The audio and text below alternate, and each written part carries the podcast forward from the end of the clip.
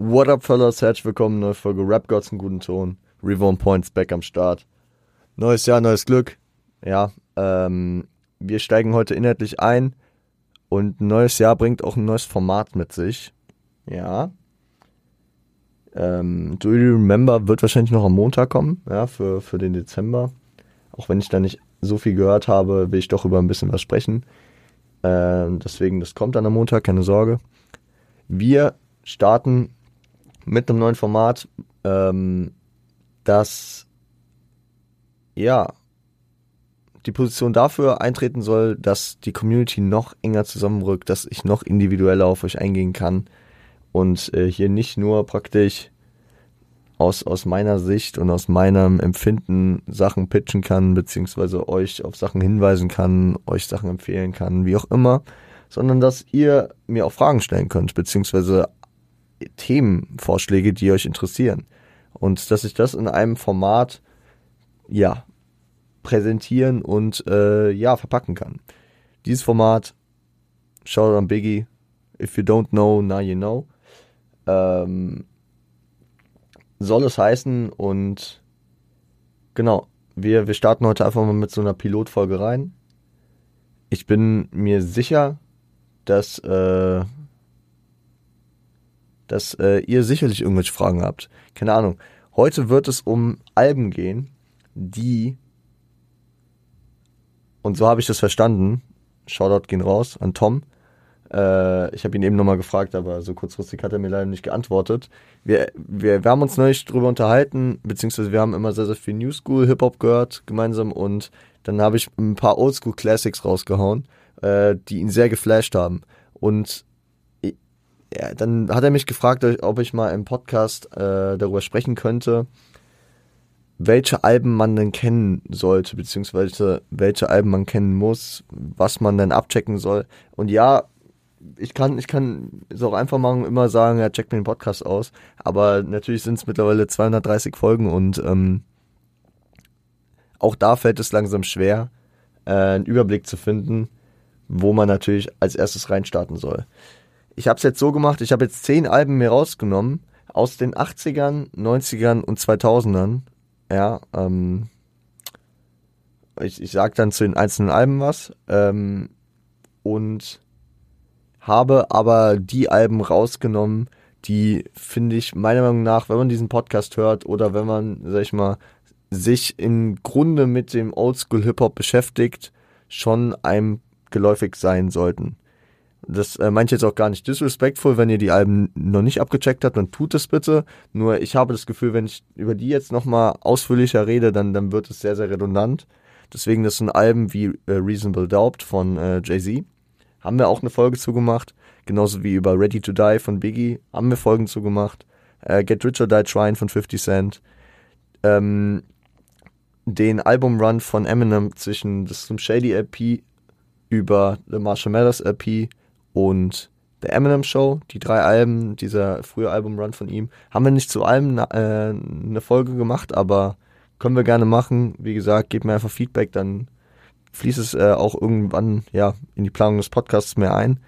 Und äh, genauso Ilmatic von Nas, das was immer wieder angesprochen wird hier auch als eines der besten Alben aller Zeiten, wie auch immer. Das äh, das habe ich jetzt auch nicht mit reingenommen. Wie gesagt, checkt das auch gerne in voller Albumbesprechung aus und 2001 von Dr. Dre ebenso. Diese Alben, ich, ich glaube, das wäre jetzt ein Overload und es wird sich zu viel äh, wiederholen, wenn ich auf die Alben jetzt nochmal eingehen würde. Deswegen checkt diese Alben gerne aus, wenn ihr sie noch nicht abgecheckt habt. Das ist so, würde ich so sagen, mitunter dieses Fundament. Mit diesen Alben, über diese Alben bin ich wahrscheinlich so zu Hip-Hop gekommen und bin dann an den Punkt gekommen, okay, mit was setze ich mich jetzt auseinander? Was, mit was gehe ich jetzt rein? Und da habe ich jetzt mal so zehn Alben rausgepickt. Da könnt ihr mir auch gerne natürlich Feedback dalassen, ob euch da irgendwas specially fehlt.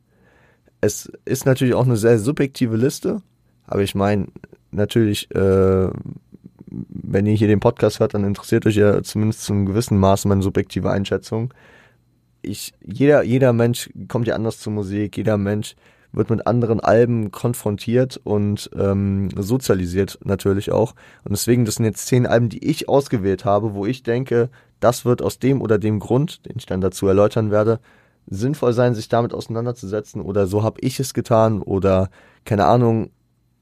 Ja, da, ich habe auch Lücken noch in meiner in meinem in meinem Hip Hop Knowledge in der History, ne? Und deswegen ich habe jetzt beispielsweise, um jetzt ein Beispiel zu nennen, ähm,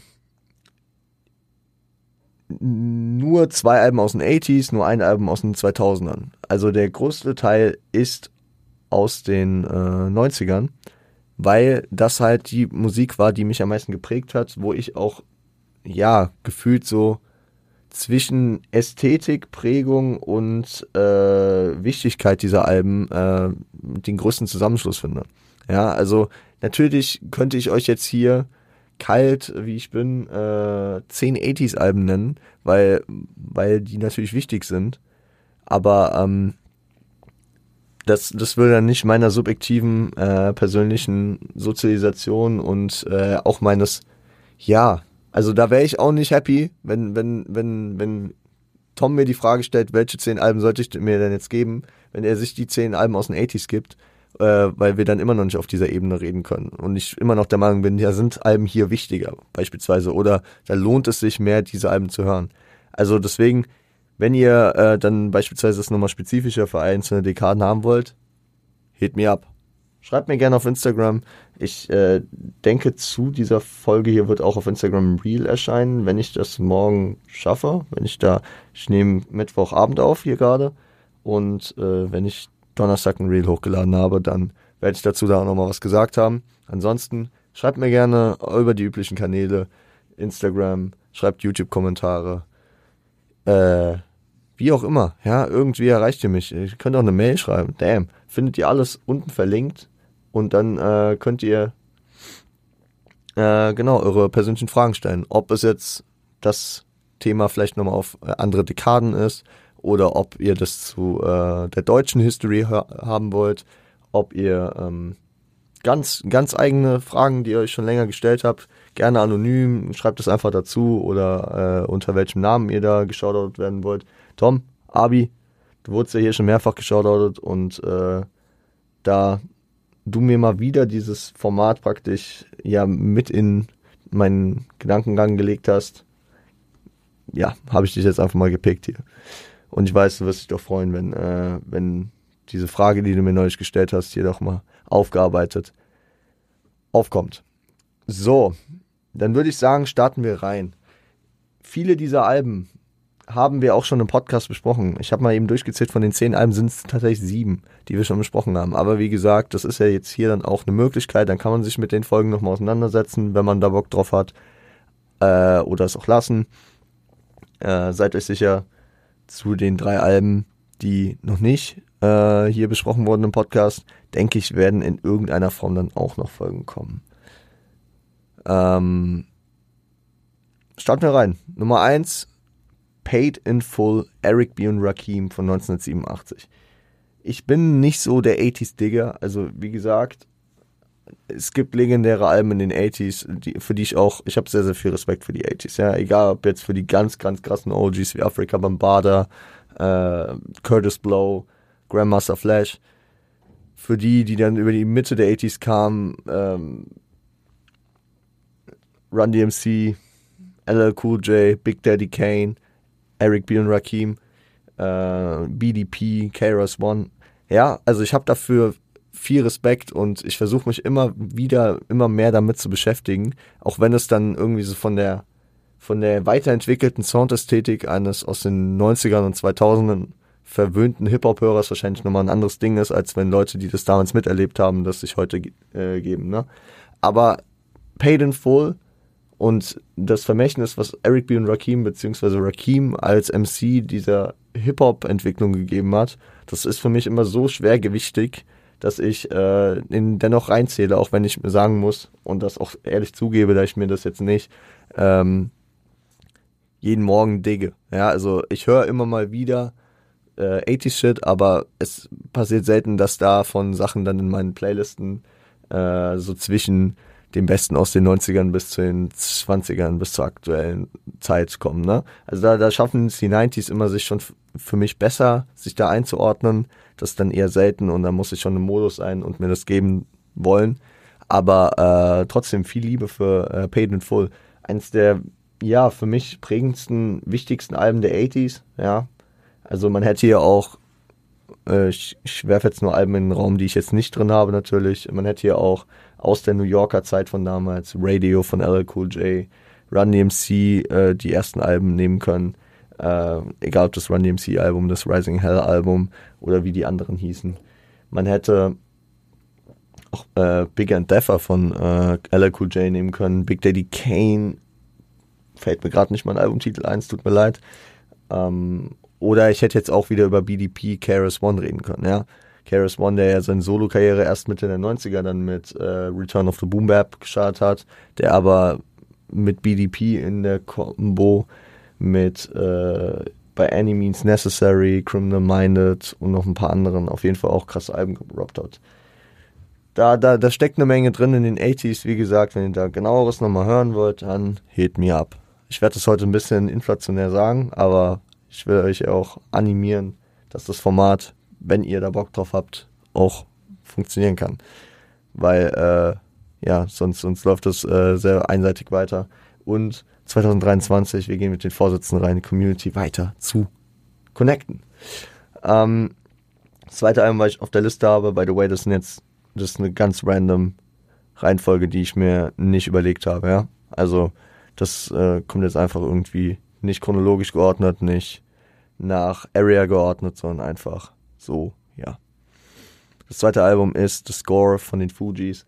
Ich finde, dass Eric B. und Rakim kennen viele Leute nicht, die sich nicht mit Hip, also ich, also ich, es würde mich eher wundern, wenn Leute äh, von Rakim gehört haben, wenn sie sich gar nicht mit Hip-Hop auseinandersetzen. Und auch Leute, die sich gut mit Hip-Hop, also so mit den Sachen, die man halt kennt, sowohl in der New School als auch in der Old School, also Leute, die Tupac und Biggie kennen, kennen auch nicht zwangsweise äh, Rakim. Und deswegen fand ich das auch wichtig, das hier zu er erwähnt zu haben, weil der Typ einfach gefühlt für, für äh, jeden der, der Rapper, die die Leute hören, wahrscheinlich so ein Godfather ist. Ja, da könnte man schon fast diesen, diesen Begriff auf, äh, aufnehmen, den, den viele über MF Doom immer sagen, so, that's your uh, favorite rapper's favorite rapper. So, ähm, dass ein J. Cole ähm, Rakim shoutoutet und man es eher überhört, weil man, wenn man ihn halt nicht kennt, dann ist es halt so. Und deswegen, Rakim, Legende. Setzt euch mit dem Jungen auseinander, wenn ihr da Bock drauf habt. Wie dem auch sei, The Score, das äh, leider einzige Fujis Album. Ähm, Miss Lauren Hill, äh, Wycliffe Jean und Press Michael in der Dreier-Kombo äh, von 96, New Yorker Raum. Ein absolutes Legendenalbum mit zumindest einem bis zwei Tracks, die jeder kennt, der, sag ich mal, in den 90ern bis 2000ern bis heute irgendwann mal Musik gehört hat, nämlich Ready or Not, die legendäre Stimme von äh, Miss Lauren Hill die auch äh, solo äh, ein wichtiges Album gedroppt hat, was man hier hätte auch erwähnen können. Wycliffe Jean sich dann ja vor allem in eine andere Richtung musikalisch entwickelt, alles fein und ähm, genau. Ähm, das Score haben wir eine Folge drüber gemacht. Ich finde, die haben einfach so einen einzigartigen Sound und wenn, also viele, vor allem auch aus meiner Elterngeneration, aus unserer Elterngeneration, würde ich jetzt einfach mal so verallgemeinert sagen, kennen die Fujis mehr, als es Leute als Leute es kennen, die in unserer Generation beziehungsweise in meinem Alter sind und sich doch mit äh, 90s Hip-Hop auskennen. Ja, irgendwie fallen die gerne mal, äh, ja, fallen die mal gerne hinten runter, nennt man das so? Weil, ähm, keine Ahnung, weil, weil die nur ein Album gedroppt haben, weil die so einen komplett anderen, sehr melodiösen, äh, auch, ähm, ja, sag ich mal, nicht klassischen New Yorker Vibe äh, produziert haben damals. Also, da stecken viel andere Kulturen noch drin und es ist nicht der klassische damals im Mainstream liegende Street Rap, wie wir es beispielsweise mit Ilmatic oder wie mit Reasonable Doubt hatten, wie ähm, Ob Deep damals den Run hatte. Na, das, das, das geht in eine ganz andere Richtung, einen ganz anderen Sound und deswegen ist es für viele Leute doch vielleicht ein bisschen mehr undercover. Das Score setzen viele Hip-Hop-Kenner aber mit auf die Liste der wichtigsten, der besten Alben aller Zeiten und ja, also, also je nachdem, wie groß die Liste wäre, wäre das Album bei mir auf jeden Fall auch sehr, sehr präsent. Das dritte Album, über das ich hier sprechen möchte, ist Enter the Wu-Tang Clan 36 Chambers von 1993. Wu-Tang Clan, erstes Album. Ähm, Wu-Tang, häufig ein Begriff für Leute, irgendwie so, ja, hat man mal gehört. Für ähm, den einen oder anderen sind dann auch einzelne Members des Wu-Tang Clans bekannter, ob es jetzt RZA ist, ob es ähm, Rake One ist, ob es Method Man ist. Also alles andere wäre wohlwollend bei den anderen äh, Mitgliedern, die sich über die Zeit auch gut und gerne mal verändert haben. Ne? Aber also Leute wie Inspector Deck, Leute wie ähm, Jazar, Leute wie U-Guard, da, da, da, da sind viele, die, die Leute, die sich aber nicht viel damit auseinandergesetzt haben, nicht kennen werden. Inspector Deck, Ghostface Killer, wichtige, wichtige Leute, die auch wieder so diesen prägenden Aspekt vor allem für Rapper heutiger Zeit haben. Und deswegen Wu-Tang Clan richtig relevantes und wichtiges Thema. Ähm, auch in der frühen New Yorker Szene, beziehungsweise, naja, in, der, in den frühen 90ern bis, ja, auch in die 2000er rein. Äh, Old Dirty Bastard, Rest in Peace. Ähm, natürlich auch ein Teil, ein wichtiger Teil gewesen.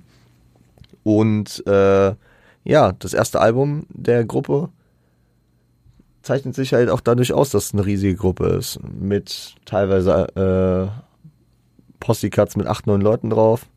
Es ist eher eine, es ist nicht ein feststehendes Zweier- bis Dreier- bis Vierer-Gespann, sondern es ist halt eine riesige Gruppe, wie es damals in den äh, in den, in den, in den 90ern halt vor allem so war in äh, New York. Wir hatten das dann eher so, dass die Leute auch die Solo gerappt haben, ähm, dann zu gewissen Gruppen angehört haben oder seine, ihre Freunde halt hatten und Wu-Tang haben das halt irgendwie so als ein Movement aufgebaut, das dann ähnlich wie man es halt später mit ASAP verbinden könnte, auch wenn Wu-Tang vor allem dann halt auch durch ihre gemeinsamen Alben halt bekannt wurden.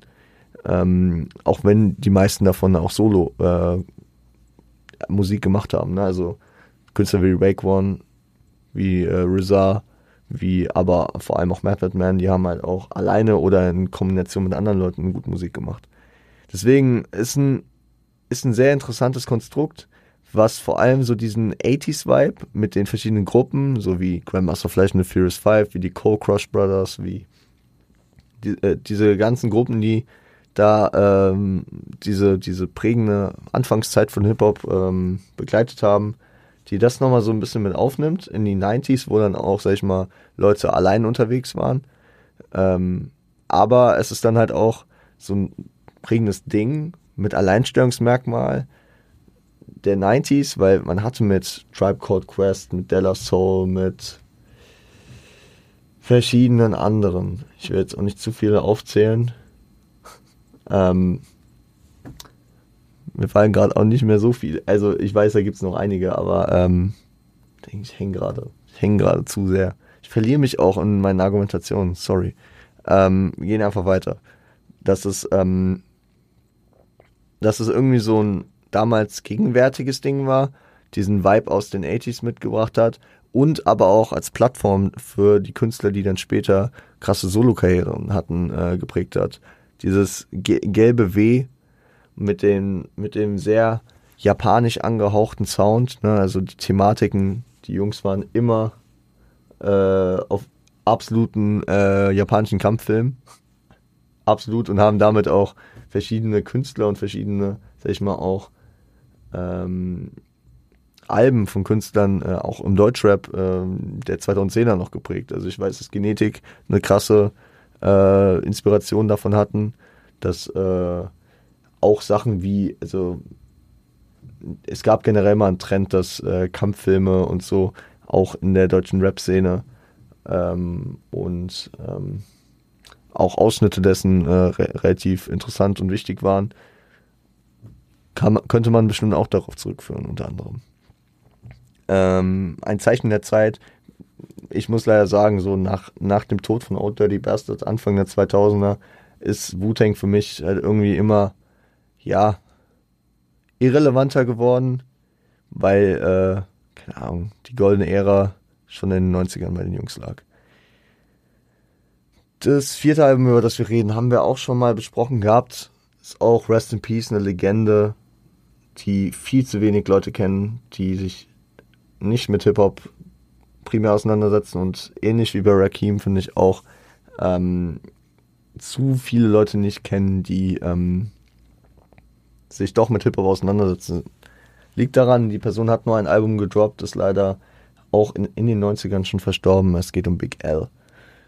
Big L, ein Battle OG, der aus Harlem, meine ich, war und ähm, das Battle und Punchline und Diss-Game so vorangetrieben hat wie kaum ein anderer. Also der Mann konnte battlen. Der Mann konnte sich als den krassesten darstellen, krasse Lines kicken, die teilweise hardcore asozial waren. Also wir haben hier im Podcast ab und zu mal über ähm, über Big L Lines gesprochen und auch als wir über das Album gesprochen haben, da, da sind schon teilweise echt asoziale Dinger drin, die er halt mit dem mit dem typischen Straßen und also mit den Straßenthematiken der 90er verbindet.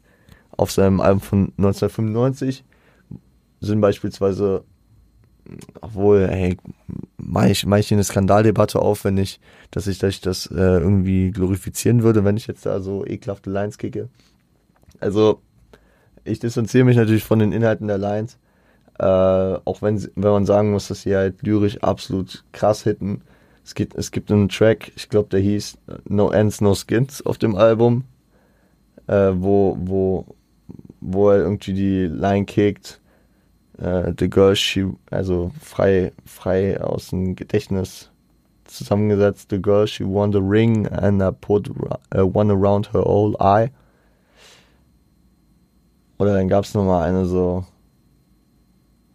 um catching bodies like abortion clinics. Also der Typ hat schon asozial gerappt, aber er hat es in so einen geilen Sound verpackt und vor allem mit den Tracks MVP und äh, Put It On hat er sich auch in die in die All-Time Classics verewigt.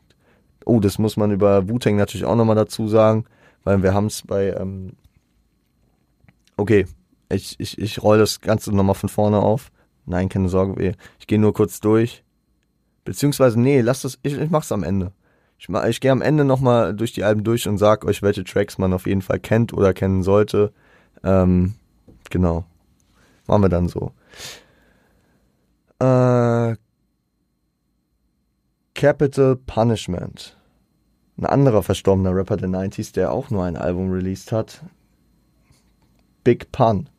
Oder Punisher, Big Punisher, der aus dem äh, Terror Squad entsprungen ist. Ähm, unter anderem auch Kontakte zu Biggie hatte, bevor der leider verstorben ist. Kontakte zu Fat Joe, war ein guter Homie von Fat Joe und ähm, hat mit seinem Album Capital Punishment 1998 ja, auch ein sehr, sehr legendäres, ein sehr, sehr langes Album gedroppt, wo viele Sachen drauf sind, die halt absolut nice sind.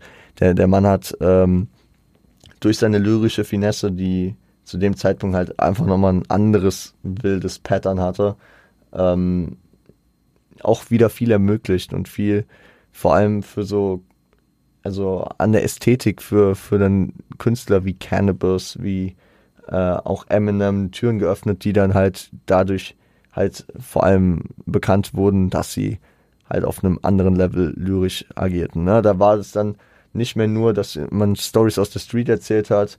Das hat Big Pun gemacht und er hat das halt komplett verbunden mit den krassesten Flow-Staffetten, mit Flow-Passagen, die ewig viele Reime hatten und so. Ähm, sehr, sehr prägend wird wahrscheinlich auch aus dem Skit sein. Ähm, Pack in the Mac in the back of a Ack hört man hier und da äh, Anlehnungen dran in verschiedenen Rap-Songs, wie beispielsweise auch auf Rap God von Eminem. Äh, dieses legendäre Pack in the Mac in the Back of a Egg. einfach, einfach Legende. Und äh, Big Pun leider frü früh verstorben. Ein absoluter OG für Leute, die sich mit äh, Rap auseinandersetzen und deswegen das Album auf jeden Fall abzuchecken. Jetzt kommt das einzige 2000er Album, was ich hier äh, heute mitgebracht habe. Und wir haben auch über das Album schon gesprochen. Und für viele, also der Künstler, es könnte schon sein, dass ihr den Künstler kennt und dass ihr auch Tracks von ihm kennt, aus seinem Umfeld damals. Es ist The Documentary von The Game aus dem Jahr 2005. Und ja, ich könnte jetzt sagen, das geht auch in die Richtung von, ja, das hätte ich jetzt auch nicht erwähnen müssen, das ist auch eher schon so ein Album, was man auf jeden Fall kennt. Aber um wirklich die letzten Zweifel daran auszuräumen, dass Leute sich nicht damit auseinandergesetzt haben. Es ist einfach eines der besten Alben, was ich kenne. Und es ist in den 2000er Jahren vor allem eines der besten und wichtigsten Alben, die ich in Hip-Hop gehört habe. Und das klingt krass, weil wenn man The Game sich so heute betrachtet, dann passiert da sehr, sehr viel skurriler Shit um ihn. Der Typ hat jetzt auch, äh, sag ich mal, vor allem nach den ersten paar Alben eine Karriere hingelegt, die immer wieder von Skandalen geprägt war die jetzt momentan sich durch Disses, durch Zusammenarbeiten mit Kanye und sehr, sehr komischen Shit und ein ja, schwieriges Dramatic-Album ähm, gezeichnet hat. Aber The Documentary ist ein Album, was der damalige Schützling von Dr. Dre, der äh, zeitweise Teil der G-Unit von äh, 50 Cent war, ähm, ja, womit er auf jeden Fall die, also das Album hat die West Coast und den West Coast Sound der 2000er Jahre, also nach 2001 von Dr. Dre, wahrscheinlich wieder so gecatcht wie kein anderes Album seit dem Tod von Tupac, dem Zerfall von Death Row und ähnlichen Sachen. Die, die West Coast hat vor allem, im, also während die East Coast relativ stetig immer viele Banger rausgehauen hat, viele krasse Künstler hatte, hing die West Coast immer so an ihren vereinzelten Legenden die äh, dann und dann Sachen gemacht haben. Wir reden gleich noch über Straight Outta Compton. Äh, dann gab es die Phase von Tupac. Tupac war für die wie ein Gott. Dann äh, währenddessen den auf, also gleich im gleichen Atemzug Death Row, äh, Snoop Dogg etc. Dann äh, Dr. Dre, 2001, Up and Smoke Tour. Und dann war wieder wirklich relativ so zumindest von diesen Überbängern die Luft raus, bis The Documentary kam. Und auch nach Documentary ist es so, und da will ich auch gar keinen fronten, aber auf, auf dieser absoluten Überstatus-Ebene schon fast wieder relativ wenig gewesen, bis Kendrick kam. Also die West Coast ist immer sehr personenfixiert und ich finde, das ist, das, also ich, ich weiß nicht, ob ich das perfekt ausgedrückt habe, weil ich meine, aber vielleicht könnt ihr es verstehen, was ich meine. Das ist, das ist sehr, sehr personenbezogen und sehr, sehr, ähm, ja, so meilensteinmäßig ist. So ein Album kommt und das setzt jetzt erstmal so den Print für den Sound der damaligen Zeit. Und äh, The Documentary war so ein Album. Und The Documentary hat 20 Tracks und keiner ist Skip. Oder ich finde, ich glaube, ich glaube, ich habe da ein, zwei Skips drauf, kann gut sein. Aber die jetzt nicht so schlimm sind, dass ich die unbedingt wegskippen muss. Also es ist ein Album, was auf jeden Fall absoluten Legendenstatus hat. Und vielleicht werdet ihr es alle kennen und wenn ihr es nicht kennt, dann gebt euch den Gefallen und gebt euch dieses Album von vorn bis hinten. Es ist wundervoll. Wundervoll. Und klammert aus, was, was man heutzutage bei The Game hat, was bei The Game heutzutage passiert. Und äh, ja, auch wenn sich mit 2005 hier zu äh, dem nächsten Album zeitlich äh, was daran käme, nämlich äh, Capital Punishment, äh, sieben Jahre unterscheidet, es ist immer noch oldschool und es ist halt diese prägende Phase und trotzdem würde ich es natürlich hiermit dann in die Liste aufnehmen. Siebte Album, über das ich sprechen möchte, ist Straight Outta Compton, eben schon angesprochen, 1988 ähm, das zweite benannte 80s-Album.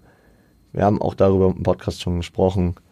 Ähm, NWA und die Geschichte von NWA ist einfach so wichtig, vor allem für den, das Entstehen der East Coast, äh, der, der, what the fuck, der, der West Coast, sorry, für, für prägende Charaktere, für wichtige Legenden wie Dr. Dre, wie Easy E und auch Ice Cube. Und dafür, um, um diese, diese, diese Ursprünge zu getten, ist dieses Album relativ prägend. Ich würde nicht mal sagen, dass auf dem Album jetzt jeder Track ein Classic ist. Da sind einige Classics drauf. Ne nennen wir jetzt mal nur Straight Outta Compton, den Titeltrack, und Fuck the Police da, da, da, da ist noch mehr krasse Musik und äh, halt das, was den, den Sound und den, den, die Entstehung von West Coast Hip Hop sehr, sehr geprägt hat. Und da an der Stelle muss man halt Hack geben und ähm, klar hätte ich jetzt auch The Chronic von Dr. Dre oder ähm, oder 2001 hier mit reinnehmen können. Wo ich mir aber auch denke, da, da, da war die Entstehung ja schon weiter, ja, weil als The Chronic kam, war gerade die Death Row Gründung, da hatte Tupac schon, äh, sag ich mal, sein erstes Album draußen. Da, äh, da war gerade Snoop Dogg's erstes Album in der Mache. Da war schon der Nährboden für West Coast Hip Hop gesetzt mit der Gründung von Death Row alleine. Und mit der Entwicklung, die Ruthless Records von Easy E bis dato getan hatte. Ne? Man hätte jetzt auch Boys in the Hood, beziehungsweise Easy Does It, von Easy E äh, erwähnen können. Aber ich, es fällt mir einfacher, wenn ich diese ganzen Künstler, Easy E, Ice Cube, Dr. Dre, so in einen, also damit alle shoutouten kann und sagen kann, das sind die Ursprünge dieser Künstler und deswegen checkt das so ab. Es gibt auch ein vorheriges Tape, NWA and Friends, glaube ich, oder heißt es so. Da sind auch vor allem noch so Leute wie The DOC und ähm, andere Homies aus der Zeit drauf. Aber um jetzt Alben zu nennen, Straight Outta Compton. Gebt doch gern euch den Film. Das achte Album, über das wir sprechen, ist Nas It Was Written von 1996. Ein Album, was ja, wenn man, wenn man Nas äh, anspricht, dann ist es meistens Ilmatic. Und Ilmatic ist ein Legendenalbum, eines der besten Alben aller Zeiten, aber It Was Written ist competable. Und ich, ich, ich würde mich ich fände es mal echt interessant, das wirklich in, äh, in einer richtigen Diskussion mit äh, an verschiedenen, an verschiedenen Punkten praktisch festzumachen und abzuwägen, welches Album wo besser ist. Weil dieses Album ist krass. Und wir haben im Podcast drüber gesprochen und wir haben auch über Matic gesprochen und beide haben ihren ganz eigenen Legendenstatus. Was Nas hier back-to-back -back mit seinen ersten beiden Alben geschaffen hat, ist krass. Und deswegen äh, ja, ähm, leicht es einfach mal so stehen. Das neunte Album wäre Doggy Style von Snoop Dogg, eben schon kurz angesprochen. Das erste Snoop-Album.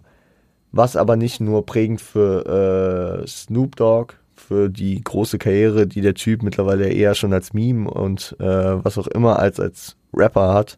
Also muss man sagen, so Snoop Dogg bringt immer noch am laufenden Band irgendwie Musik raus, die mich jetzt mäßig interessiert. Äh, aber er, war, er ist natürlich eine Legende, der vor allem diese prägende Zeit der West Coast groß mitgestaltet hat. Und SNWP, DOWG ist Legende, ja. Was äh, an Doggy Style natürlich auch heraussticht, ist, dass es nicht nur seinen Weg geebnet hat, sondern auch Künstler wie The Dog Pound mit Daz Dilliger und ähm, und Corrupt und äh, auch Künstler wie Warren G, mit praktisch in die Richtung gebracht hat. Und äh, dass das Album eher den West Coast, den Death Row Sound etabliert hat, als es nur eigenständig für Snoop da gewesen wäre.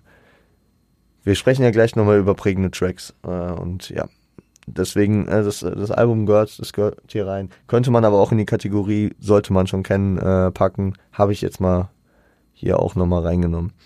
Das zehnte Album was wir hier äh, haben, haben wir noch nicht im Podcast drüber gesprochen. Die Künstler werden wir safe demnächst thematisieren.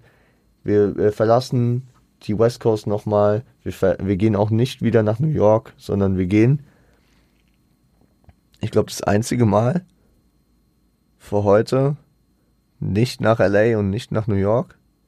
Ja, das einzige Mal. Die anderen sind alle Großraum LA oder in New York äh, angesiedelt.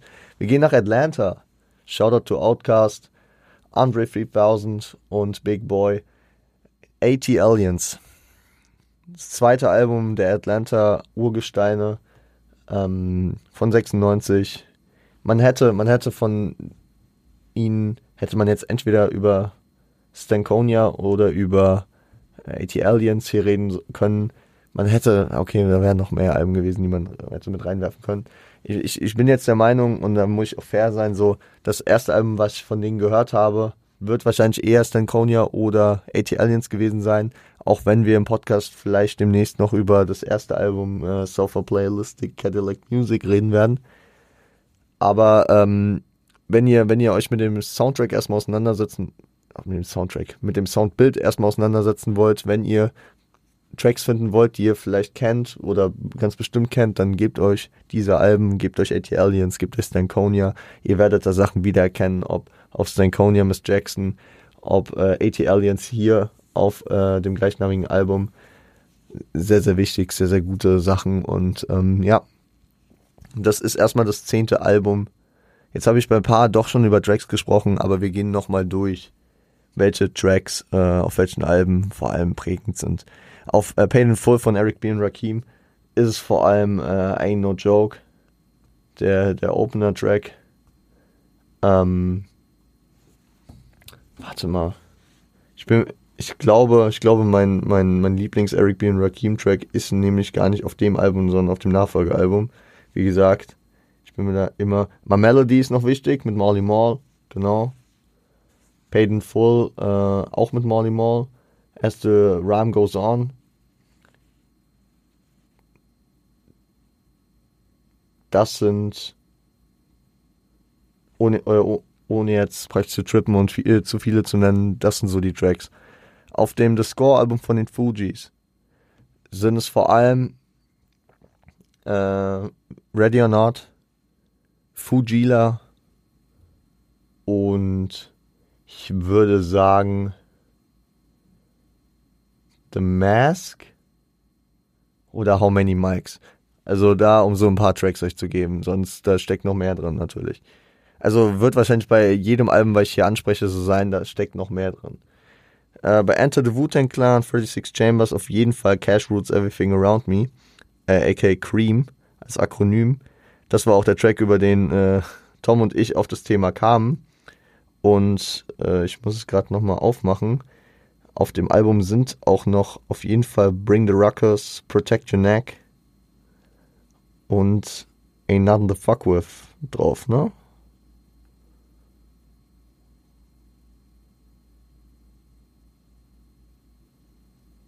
So, Protect Your Neck. Put den Kleinen Nothing to Fuck With. Bring the Ruckers, genau. Und Cream.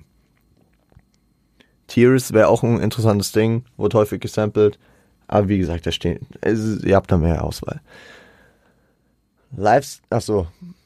Aber muss man wirklich dazu sagen, Ready or Not von den Fujis und Cream von äh, Wu-Tang sind so Tracks wirklich, die All-Time Classics sind, die muss man kennen. Die muss man einfach kennen. Ne, ne. Also bei Cream vor allem, das ist einfach so ein Ding, den muss man kennen und äh, da kriege ich wirklich, da stellen sich bei mir die Nackenhaare hoch, wenn man Pound Cake von, von Drake hört, der, der äh, generell über das, über das ähm, Nothing Was the Same Album sehr, sehr viele Wu-Tang-Anlehnungen kickt und wenn man den, den Beat von Poundcake hört und sich denkt einfach, ja geil, hat er krass irgendeinen Underground-Sample gedickt, dann tut es mir weh. Dann tut es mir wirklich weh, weil ich mir denke, Bro, das ist einer der legendärsten Hip-Hop-Tracks und Drake hat Dedication hier für die Oldschool, den musst du kennen.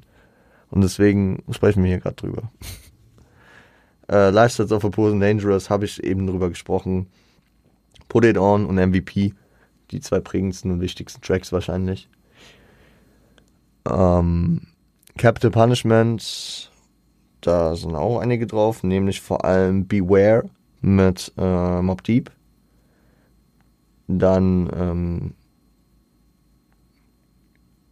You Ain't a Killer.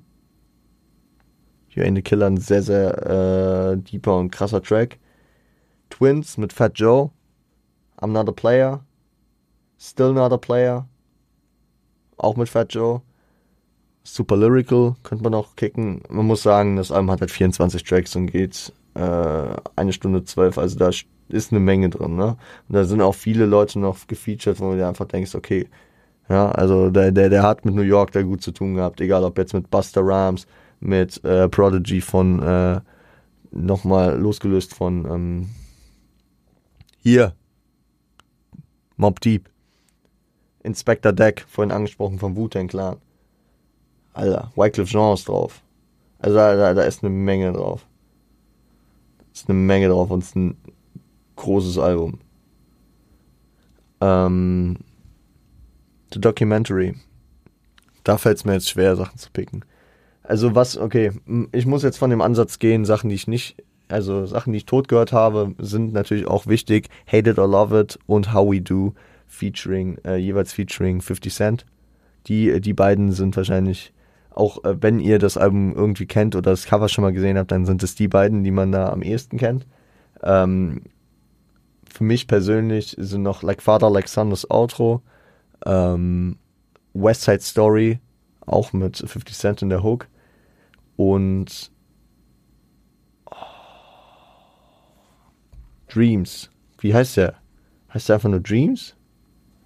Ich mach's mir gerade mal auf. The Documentary. Dreams, ja. Dreams, sehr, sehr, sehr, sehr wichtig und sehr, sehr krasser Track. Aber auch Start from Scratch, Where I'm From. Das, das, sind, das sind sehr, sehr geile Tracks, wo er, ähm, wo er gute Storyteller auf geile Beats kickt. Ähm, da sind noch mehr drauf. es ist ein geiles Album. Straya Compton haben wir eben drüber gesprochen. Straya Compton, Titeltrack und ähm, Fuck the Police. Äh, ein Track, der sehr, sehr viel Aufruhr damals gesorgt hat. Wir, ich gehe nochmal ganz kurz drauf. Gangster, Gangster, Ain't Rough. Ja, da ist noch mehr drauf. 8 Ball. Ja, sehr, sehr gutes Ding. It Was Written. Auf It Was Written muss auf jeden Fall Watch Them Fellas ähm, mit Lauren Hill. Nee, mit, ist der mit Lauren Hill? Scheiße. Der ist mit Lauren Hill. Er ist nicht mit Foxy Brown.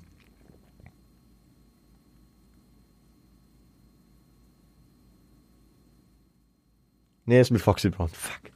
Nein, oh Leute, warum bin ich so matsch gerade? Natürlich ist äh, If I Rule the World mit, ähm, mit Lauren Hill, das Outro, muss man kennen. Ähm, Watch Them Fellows mit Foxy Brown, legendärer, geiler Track. Genauso wie Street Dreams, genauso wie ähm, The Message, ein sehr deeper Track zum äh, Start ins Album.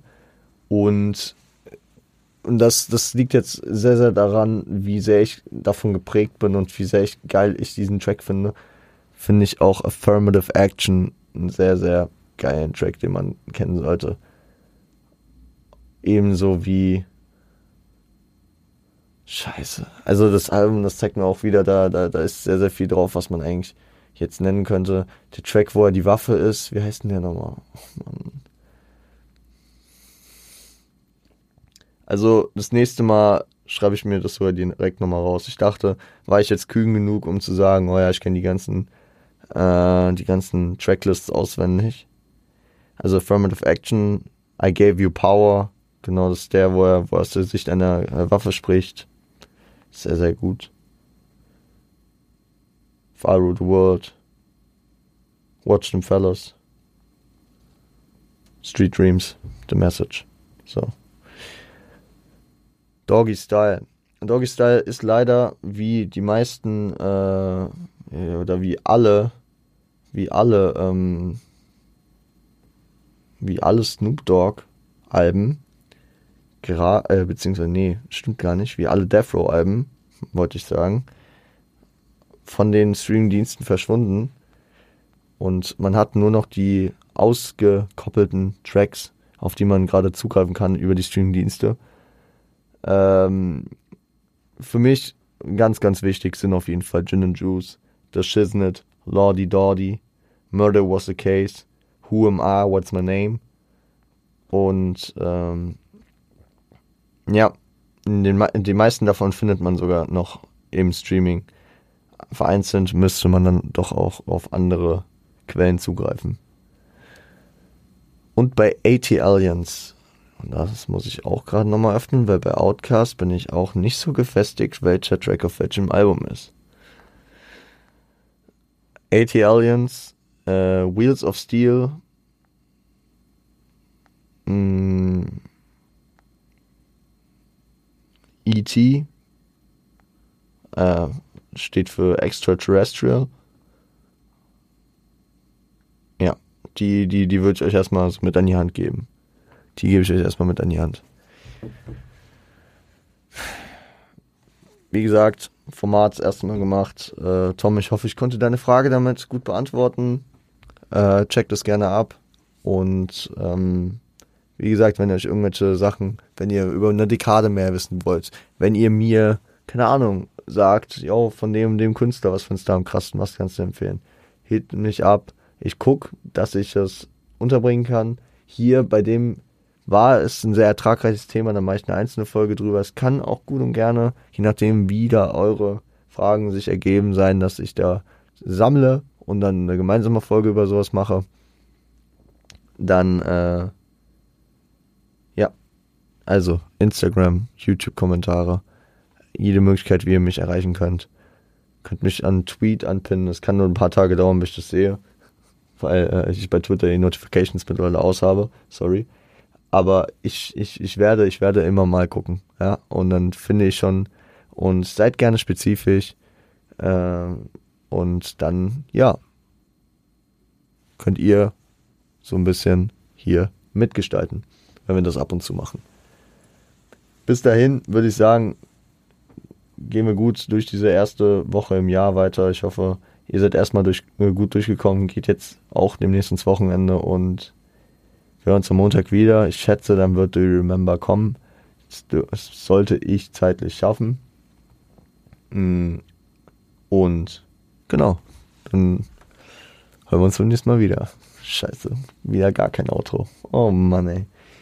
Äh, passt auf euch auf und seid lieb zueinander.